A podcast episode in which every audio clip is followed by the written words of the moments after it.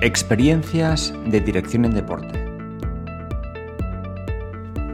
Un podcast dirigido a los antiguos alumnos del máster y a todos los profesionales de la gestión deportiva.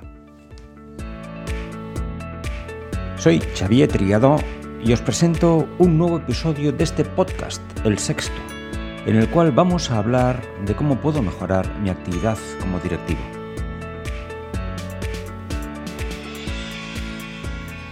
Para comentar algunos de los puntos que pueden ser interesantes para desarrollar, para mejorar en nuestra actividad como directivos y como directivas, este año he preguntado a algunos de los alumnos que están en primer curso, después de recibir las clases de dirección y liderazgo, qué cosas destacarían, qué cosas les han llamado la atención, qué cosas, qué conceptos, qué ideas creen que son aplicables. Y sobre estas bases vamos a hacer algún comentario en este podcast. Espero que lo encontréis interesante y que sea aplicable.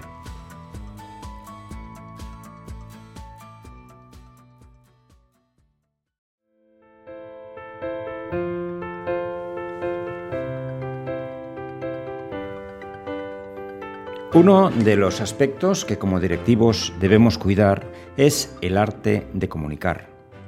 Debemos aprender a hacerlo lo mejor que cada uno pueda también en función de sus condiciones y de cómo es. Este año para ello se me ocurrió pedirles a los alumnos que me enviaran un audiomensaje para aprender a comunicar precisamente, en el cual destacaran lo que más valor había tenido para ellos a lo largo de las sesiones que les había impartido y de los conceptos tratados en el ámbito de dirección.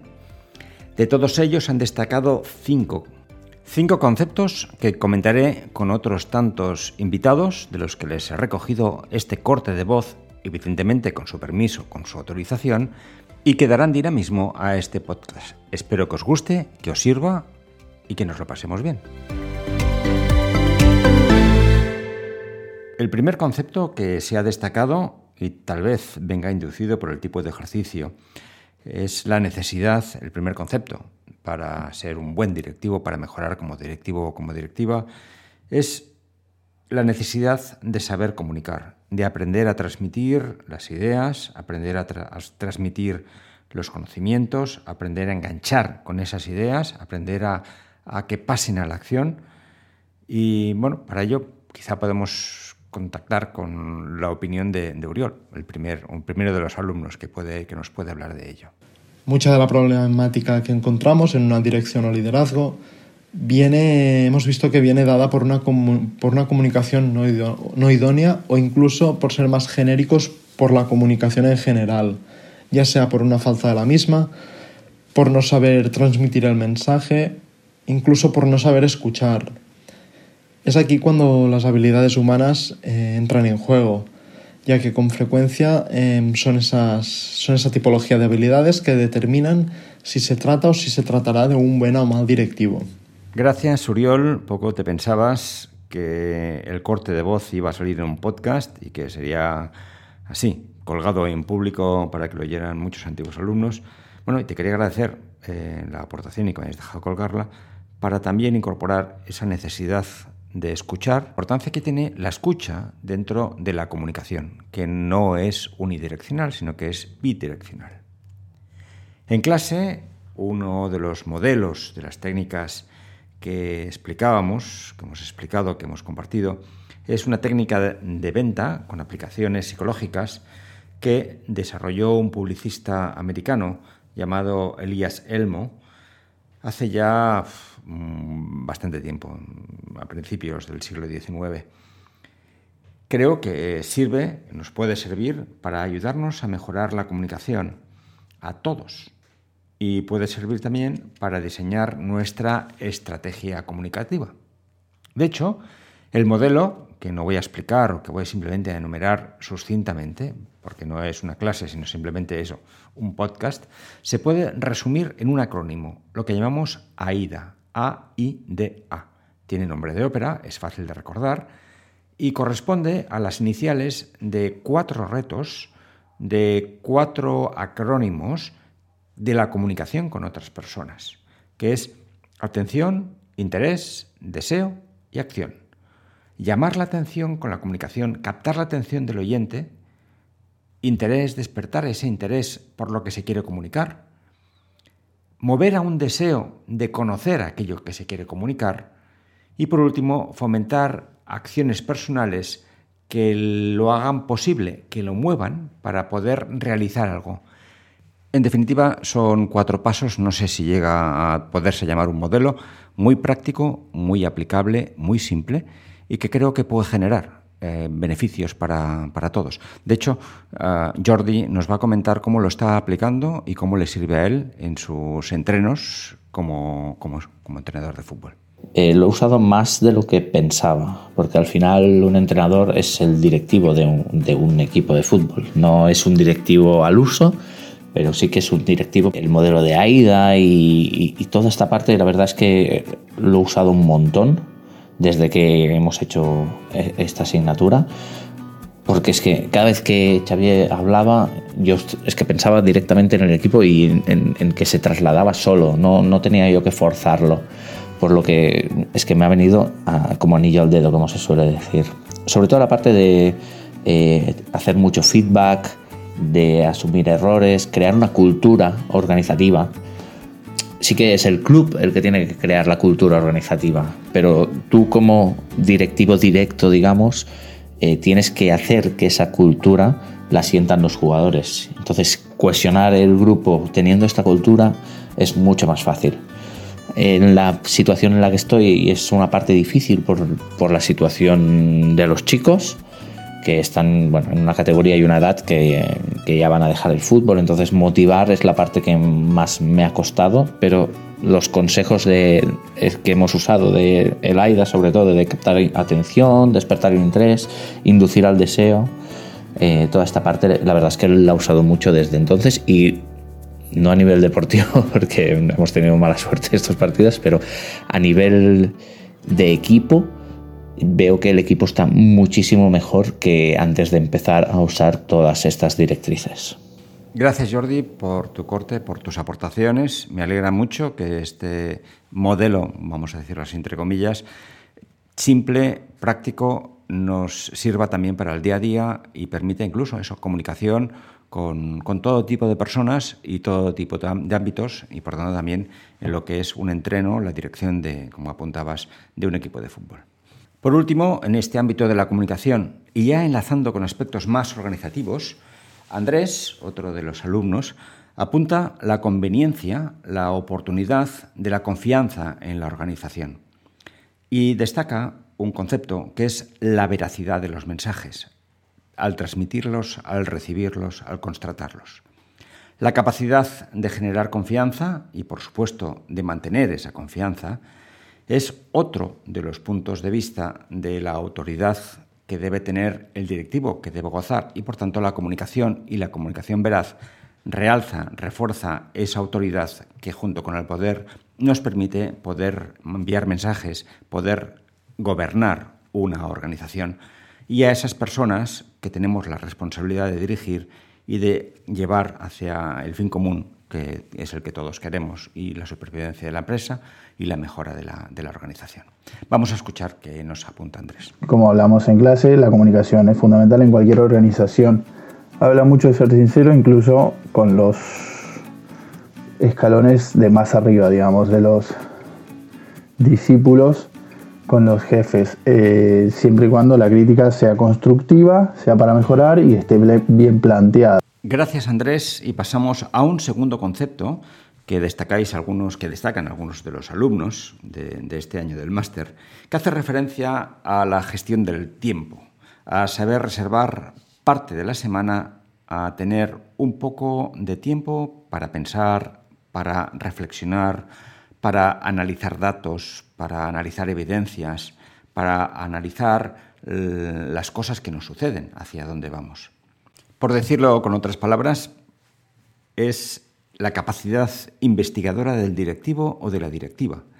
El tiempo que tenemos que dedicar a pensar un poco en qué hacemos, cómo lo hacemos, hacia dónde, hacia dónde dirigimos.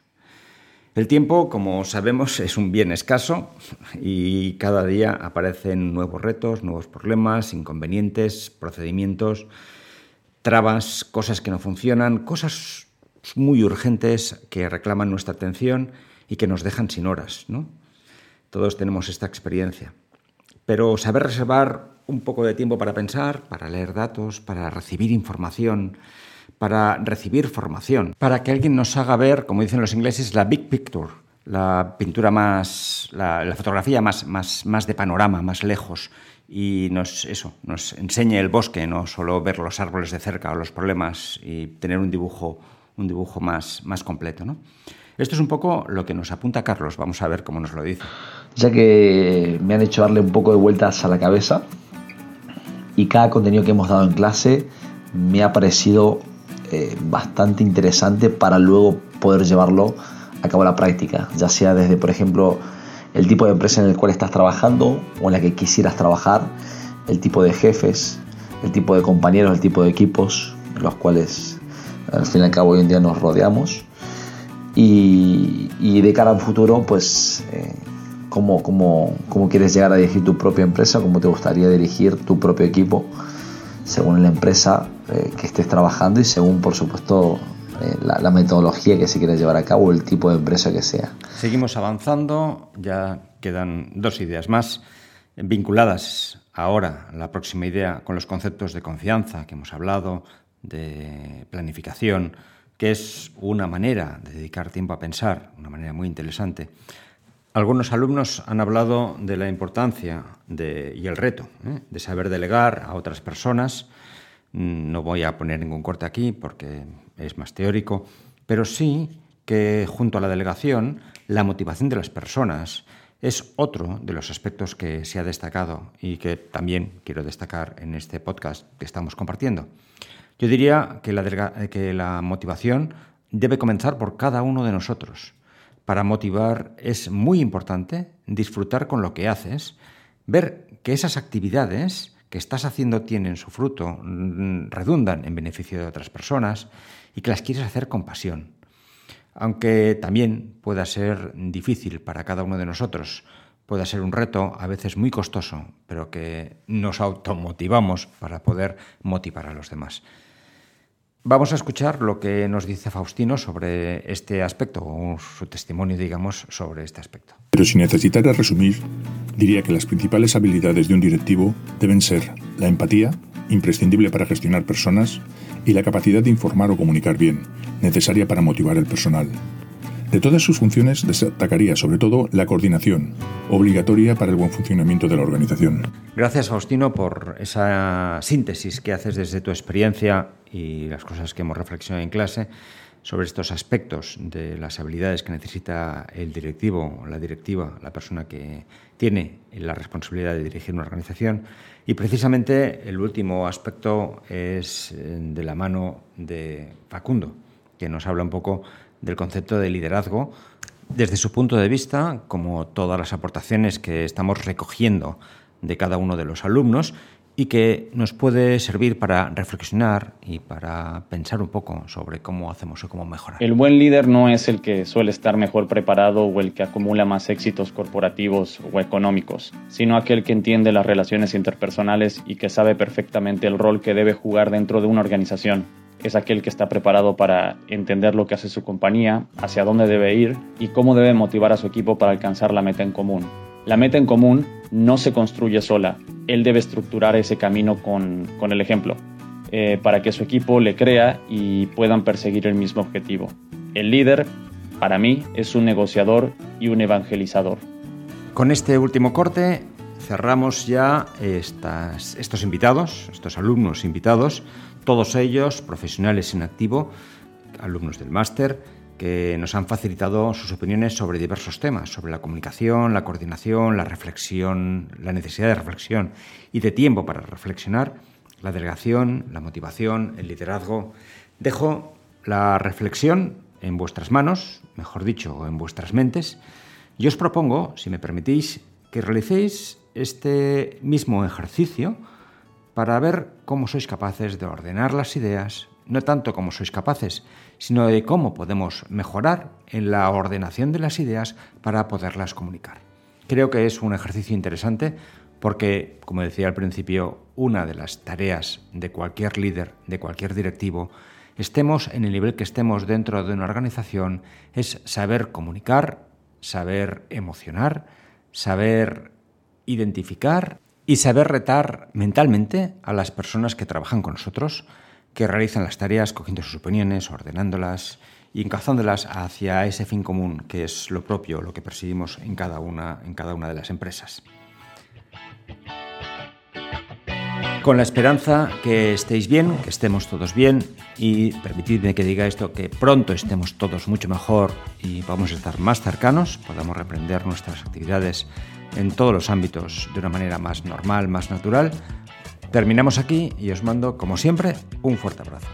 Si tenéis ideas o tenéis cualquier cosa que os gustaría que comentara, por favor, enviadme sugerencias como alguna vez me habéis hecho para que las pueda incorporar y, en fin, sigamos con esta iniciativa en la que llevamos unos cuantos capítulos, que es este podcast de Sport Management para los antiguos alumnos.